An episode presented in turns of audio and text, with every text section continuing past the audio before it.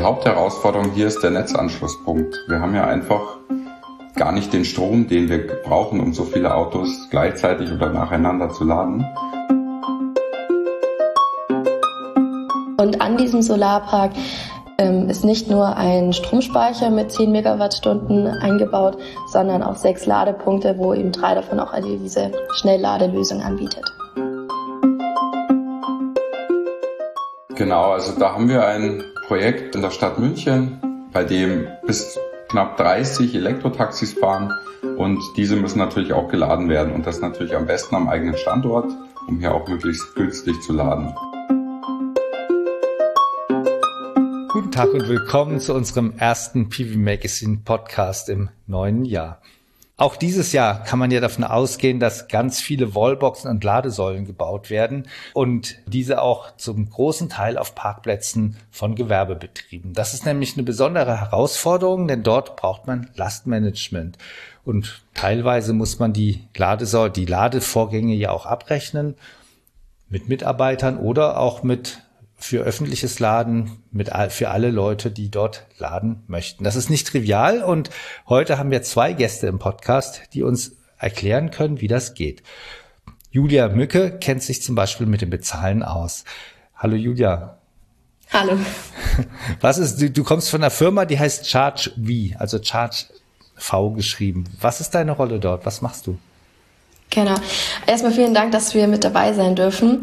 Meine Rolle bei der ChargeV ist, ich bin die Business Development Managerin. Das bedeutet, ich unterstütze den Sales-Prozess und äh, bin für die Kunden, Partner der erste Ansprechpartner. Ihr, ihr verkauft Produkte, also Ladesäulen?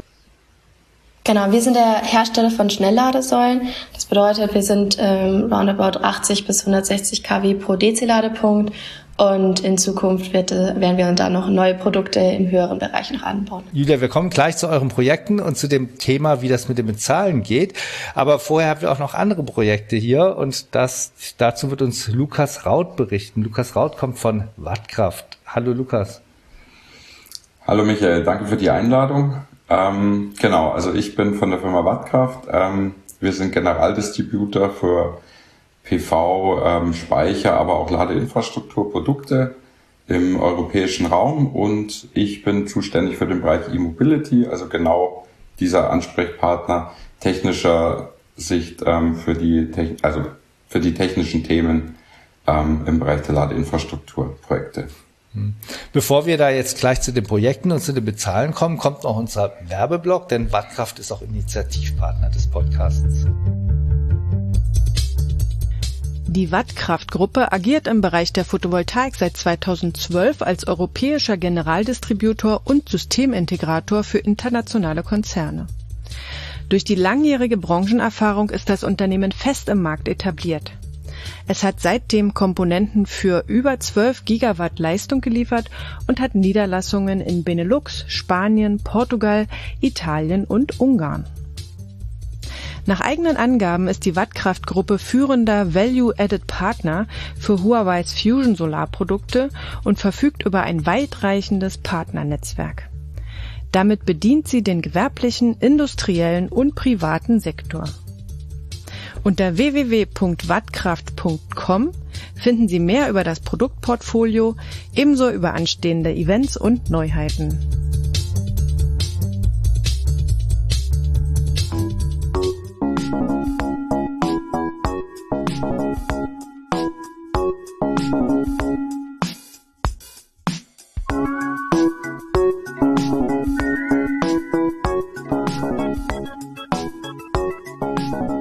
Mit uns im Podcast sitzen heute Lukas Raut von Wattkraft und Julia Mücke von Charge V. Ähm, Lukas, ihr habt ja die Komponenten geliefert, um ein Taxi äh, Taxiunternehmen auszustatten mit Ladesäulen. Was war da die Herausforderung? Genau, also da haben wir ein Projekt äh, in der Stadt München, ähm, bei dem bis aktuell knapp 30 Elektrotaxis fahren und diese müssen natürlich auch geladen werden und das natürlich am besten am eigenen Standort, um hier auch möglichst günstig zu laden. Ähm, die Hauptherausforderung hier ist der Netzanschlusspunkt. Wir haben ja einfach gar nicht den Strom, den wir brauchen, um so viele Autos gleichzeitig oder nacheinander zu laden. Und hier können wir halt haben wir versucht, technisch eine Lösung zu finden, indem wir einfach mit einer Speicherlösung, mit einem Batteriespeicher zu puffern. Wenn die Autos gerade nicht geladen werden, laden wir den Speicher auf und nutzen dann die Energie, um halt ähm, die Fahrzeuge schneller laden zu können, damit sie wieder raus ins, in die Stadt können, um weiter Kunden rumzufahren. Das hört sich ja auch relativ logisch an und auch ja gar nicht so kompliziert, aber wo ist denn dann an dieser Stelle die Herausforderung? Die Herausforderung ist, erst einmal ein System zu entwickeln, bei dem ich mit einem passenden auch Lastmanagement, wenn das ein Begriff ist, ähm, hier und eine Speicherlösung wirklich die Leistung abrufen zu können, wenn ich sie brauche an den Ladesäulen. Ich habe ja an dem Netzanschluss ja auch die, die Haustechnik hängen. Ähm, ich kann ja nicht, wenn ich die Ladesäule einschalte, dass dann das Licht ausgeht. Ähm, daher sind das so einige technische Herausforderungen, hier alles unter einen Hut zu bringen und mit der guten Leistung die Fahrzeuge in einer, in einer passenden Zeit auch laden zu können, damit die schnell wieder raus auf die Linie können. Ich könnte mir vorstellen, ein Problem ist ja zu entscheiden, wie groß dieser Batteriespeicher sein muss, damit das Ganze funktioniert. Wie habt ihr das da zum Beispiel oder eure Kunden dort gemacht? Klar, erst einmal gehen wir natürlich die Grundzahlen durch, wie viel Leistung habe ich am Hausanschluss, wie viel Leistung braucht das Gebäude, wie viel Leistung will ich denn am, am Fahrzeugladepunkt haben. Also wir reden hier von Schnellladen, von DC-Laden, da gibt es Leistung von 50 kW bis über mittlerweile 300 kW, aber das ist natürlich fahrzeugunabhängig auch. Und hier haben wir geschaut, dass wir einfach passend einen Batteriespeicher finden mit in dem Fall 200 Kilowattstunden, der einfach mit einem Gleichzeitigkeitsfaktor, weil wir werden nicht alle Fahrzeuge gleichzeitig laden können, das ist gar nicht möglich, aber und die haben ja auch verschiedene Batteriestände, dadurch können sie, haben sie eine verschiedene hohe Leistungsaufnahme und dadurch können wir, haben wir hier eine, einfach eine Berechnung gemacht und gesagt, mit einem 200 Kilowattstunden Speicher und einem Hausanschluss in dem Fall von 150 Kilowattstunden, Kilowatt, Entschuldigung, ähm, haben wir eine ausreichend hohe Leistung, um im durch im Zyklus der Taxis diese regelmäßig aufzuladen. Was ist dann der Gleichzeitigkeitsfaktor? Wie kann man den erläutern? Der Gleichzeitigkeitsfaktor, den nutze ich bei der Berechnung von Ladesäulen, weil ich, es fahren nicht immer, es laden ja am Tag nicht 100% Fahrzeuge an meiner Ladesäule. Und diese laden auch nicht gleichzeitig und diese Fahrzeuge benötigen auch nicht gleichzeitig die gleiche Leistung. Denn ein Fahrzeug mit einem niedrigen Batteriestand kann sehr viel höhere Leistungen aufnehmen wie ein Fahrzeug mit schon einer höheren Batterie, mit einem höheren Batteriestand. Daher ähm, nutze ich hier einfach einen, einen Berechnungsfaktor zu sagen, an diesem Standort kommen meine Fahrzeuge mit einem Faktor von 0,5 zum Beispiel. Das, das kann man als Annahme treffen, welchen, welchen Gleichzeitigkeitsfaktor ich hier brauche. Und Anhand dieses kann ich sehen, wie viel Gesamtleistung ich dann an meinem Netzanschluss brauche. Natürlich, wenn wir höher, wenn wir später mehr Elektroautos auf der Straße sehen, wird dieser Faktor auch höher werden für die meisten Standorte, weil die einfach frequentierter sind. Aber aktuell können wir hier gut mit einer niedrigeren Gesamtleistung ähm, trotzdem sehr gut die Fahrzeuge aufladen. Ihr, bei dem Taxibetrieb wird ja vermutlich nicht nicht wirklich abgerechnet und vielleicht intern abgerechnet. Das geht ja im Zweifelsfall sogar mit Excel-Tabellen. Also prinzipiell ist das, ist das System eichrechtskonform und hat auch eine Abrechnung mit drin. Hier kann ich bei den Charge-Fee-Ladesäulen einfach eine normale Abrechnung nutzen, dass ich sage, ich, mein Taxifahrer kriegt eine Ladekarte und mit der kann er sich an der, an der Ladesäule registrieren und dann sein Fahrzeug laden. Im späteren Zyklus soll das, dieses Projekt sogar so weit ausgebaut werden, dass hier neben den nicht öffentlichen Ladesäulen auch öffentlich über das gleiche System noch zusätzlich angebaut werden. Und diese brauchen natürlich dann ein vernünftiges Bezahlsystem. Hm. Da haben wir jetzt das Stichwort, nämlich öffentliches Laden mit vernünftigen Bezahlsystem. Julia, was muss man denn da als, wenn man das installieren will, was muss man da für Entscheidungen treffen? Gibt es da verschiedene Optionen? Mhm. Also es müssen zwei Dinge getroffen werden, also zwei Entscheidungen. Wir haben einmal das Thema mit dem Payment-Anbieter, also über welche Plattform das eigentlich laufen soll. Und das zweite Thema ist mit dem, mit dem Backend. Das ist äh, dann die Möglichkeit, an der Ladesäule dann auch zu zahlen, wo das dann alles eben auch verwaltet wird. Und da ist dann die Entscheidung, welches Backend wir benötigen oder welches angeschlossen werden soll, weil darüber wird ja dann das alles auch dann abgerechnet. Elektroautofahrer wissen das. Es gibt ja zum einen diese Ladekarten, mit denen man über oder mit denen man dann fast überall bezahlen kann und man kann direkt bezahlen. Wird ja vermutlich auch ab Sommer dann als Pflicht kommen, dass es die Möglichkeit zum Direktzahlen geben muss. Ähm, vielleicht aber erstmal zu dem Roaming. Das nennt sich Roaming, dieses Kartensystem. Wie funktioniert das? Also wir haben ganz, ganz viele verschiedene Anbieter und um das alles zu bündeln, gibt es verschiedene Roaming-Plattformen. Eine davon ist als Beispiel ein Hubcheck. Darunter sind über 1000 Partner eingebunden, unter anderem unser Backend, was wir nutzen. Wir nutzen Monta. Das bedeutet, wenn irgendein Ladesäulenkunde dort anfährt mit einem anderen Anbieter und es gleichzeitig inkludiert ist bei Hubcheck, kann darüber auch gezahlt werden. Und dann rechnet Hubcheck sozusagen mit dem entsprechenden Stromlieferanten ab. Genau, es geht dann über den Anbieter, worüber der Ladesäulenkunde lädt, darüber dann über Hubcheck, dann über Monta oder das ähm, Backend, was die Ladesäule ursprünglich hat. Und so ist dann dieser ganze Bezahlkreis. Hm. Man hört ja dann immer wieder, dass da immer gar nicht so klar ist, mit welchem Preis man da am oder welche Kosten da anfallen für diese für die Kilowattstunde bei diesem System. Wie setzt sich da der Preis zusammen oder wie wie wie, wie wer legt den Preis da fest? Das ist tatsächlich das, das größte Problem. Wenn zum Beispiel der Ladesäulenbetreiber mit, äh, mit Monta, sagen wir jetzt mal, ähm, die Ladesäule betreibt, kann er direkt bei dem Programm den Preis festlegen. Sagen wir zum Beispiel 45 Cent.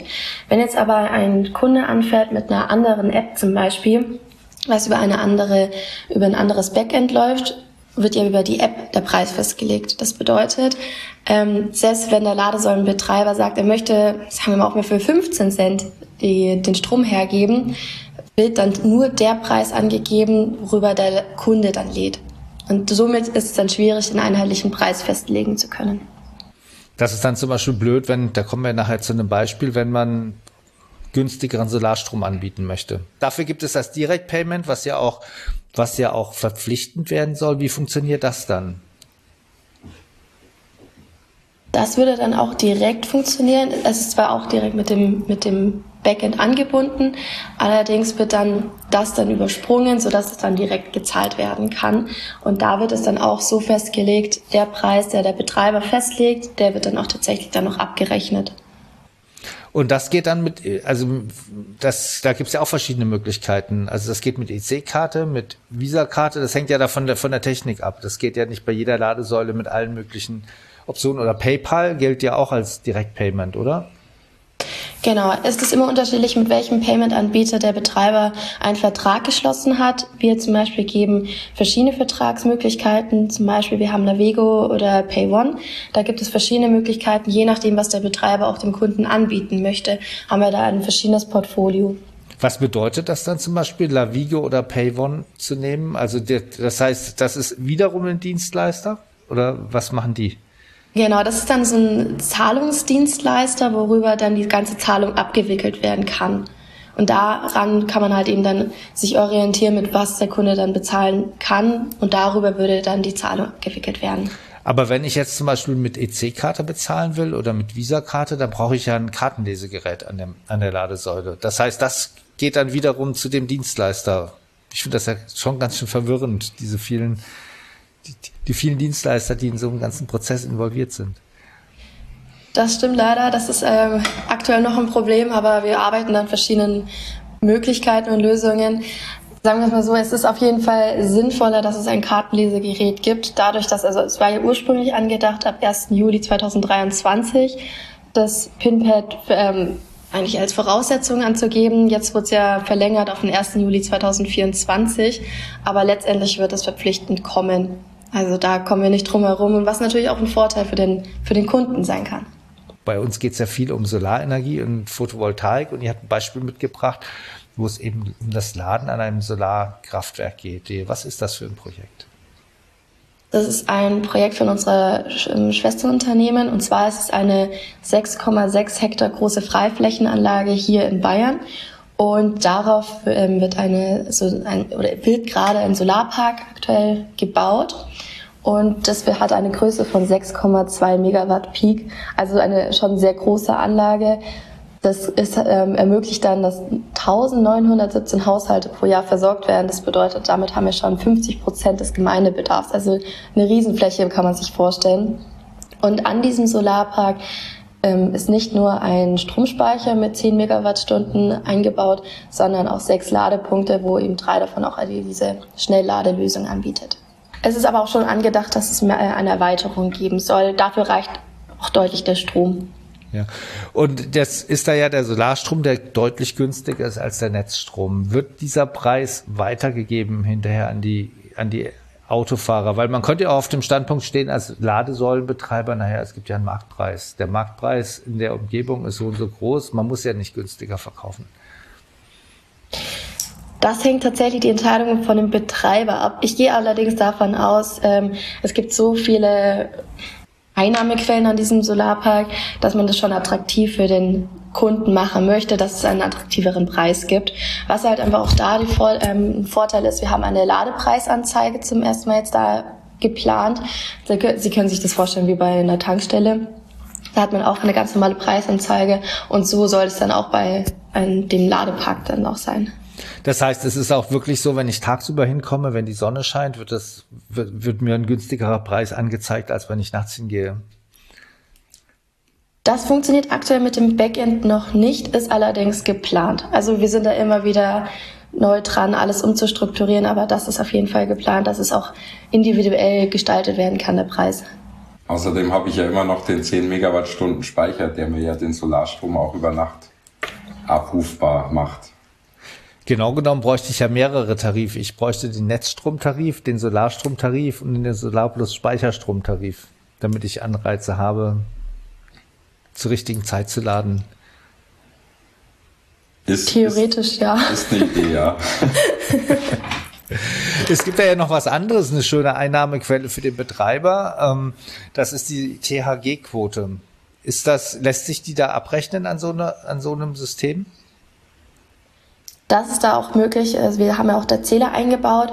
Das bedeutet, wir können direkt dann durch dieses Lastmanagement auch ähm, nachweisen können, wie viel von dem Solarstrom da direkt geladen werden kann. Und das können wir dann noch abrechnen und erzielen somit auch eine THG-Quote.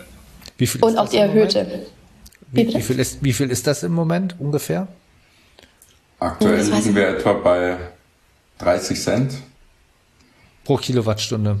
Mhm.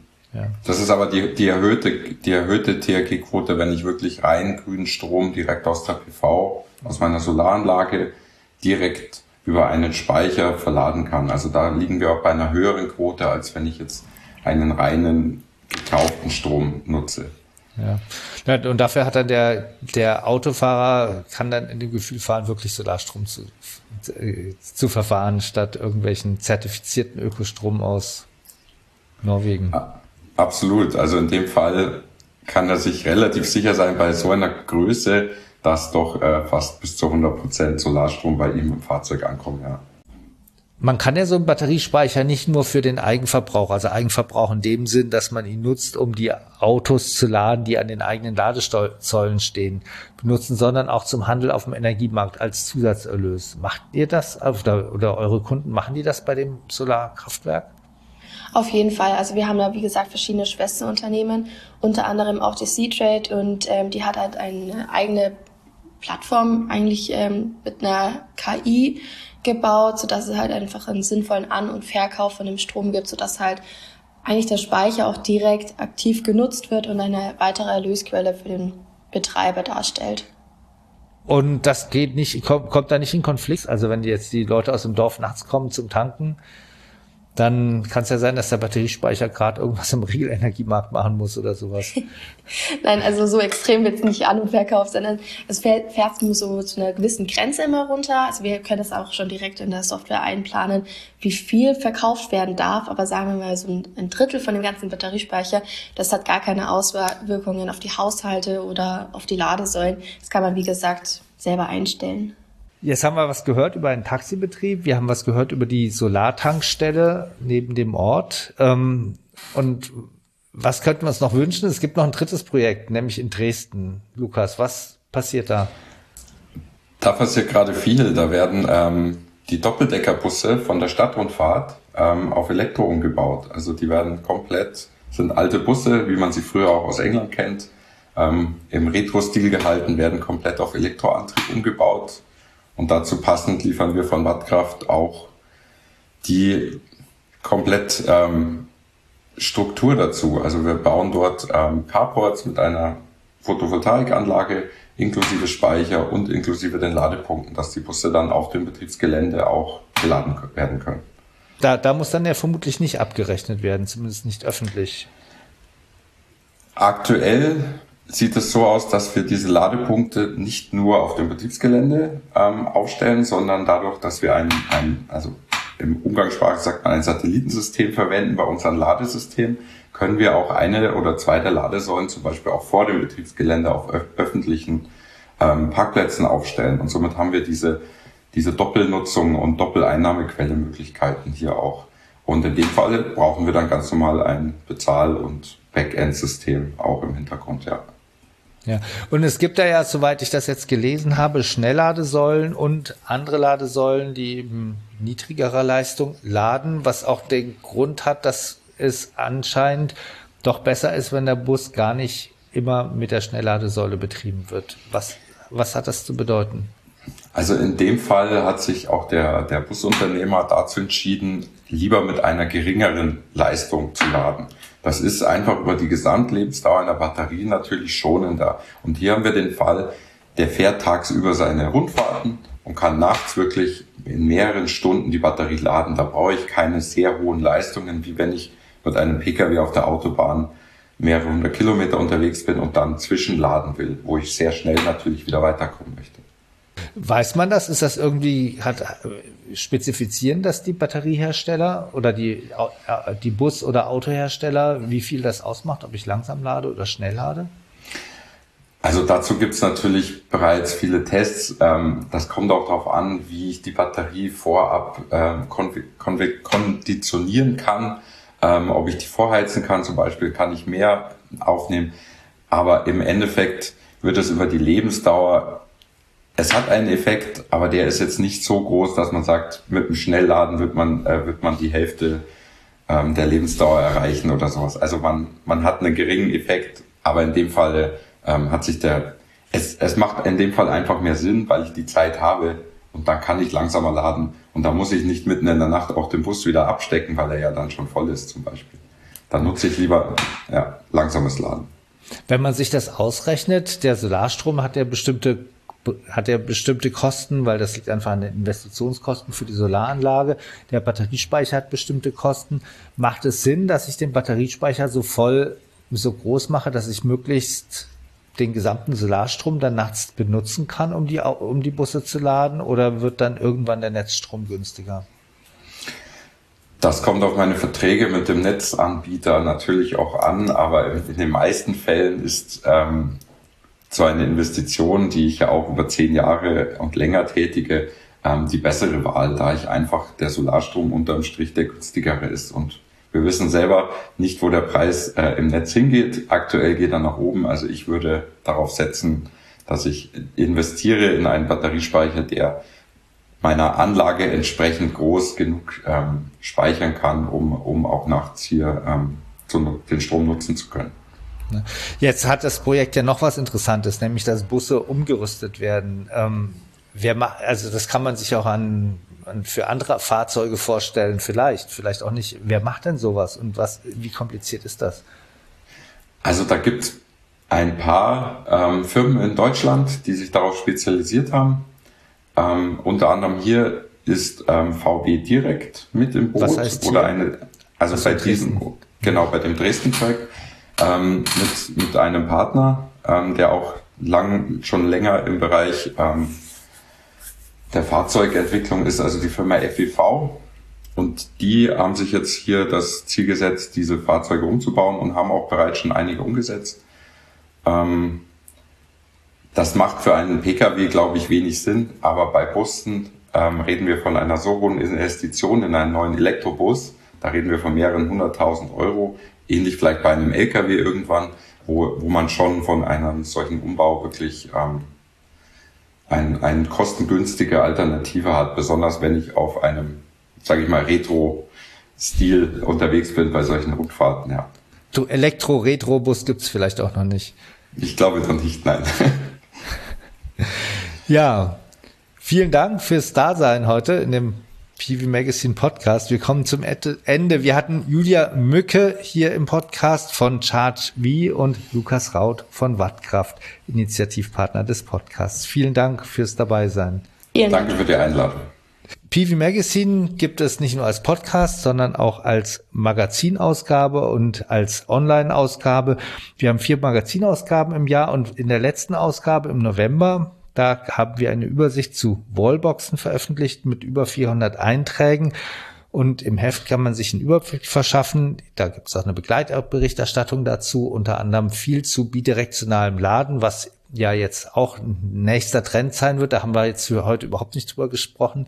Wenn Sie das abonnieren wollen, dann können Sie als Podcast-Hörerin oder Hörer den Code Podcast 10 eingeben bei unserem in unserem Abonne äh, Ab Fenster, wo man abonnieren kann und dann halten Sie ein verbilligtes Abo. Die reinen Daten gibt es auch online und unsere Online-Seite finden Sie unter www.pv-magazine.de. Dort können Sie auch den täglichen Newsletter bestellen. Wenn Sie Anmerkungen zu unserem Podcast haben, dann schreiben Sie die bitte in die Bewertungsfenster oder eine E-Mail an podcast.pv-magazine.com. Vielen Dank fürs Zuhören und bis zum nächsten Mal.